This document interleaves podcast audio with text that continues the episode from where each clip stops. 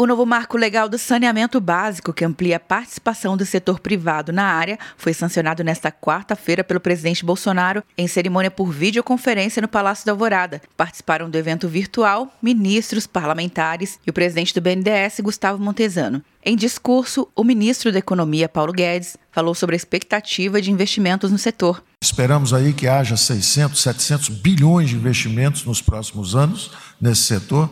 São é, 100 milhões de brasileiros que não podiam lavar as mãos por falta de, na verdade, falta de esgoto, 100 milhões, e falta de água limpa para 35 milhões de brasileiros. Então, isso é um avanço importante. O presidente do BNDES, Gustavo Montesano, afirmou que o novo marco vai gerar a maior redução de desigualdade social da história do país e destacou dois pilares de apoio do BNDES na jornada de execução dos projetos. O pilar mais tradicional do BNDES, financiando os projetos e temos convicção que não haverá falta de crédito de financiamento em longo prazo para o setor de saneamento em reais.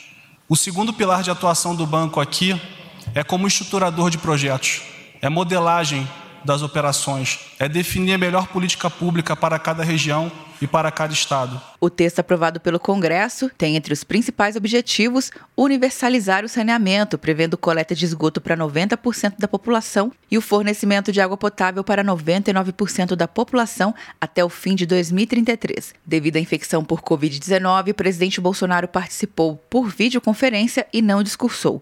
Quer um ano sem mensalidade para passar direto em pedágios e estacionamentos? Peça Veloy agora e dê tchau pras filas. Você ativa a tag, adiciona veículos, controla tudo pelo aplicativo e não paga mensalidade por um ano. É por tempo limitado. Não perca. Veloy. Piscou, passou. De Brasília, Luciana Castro.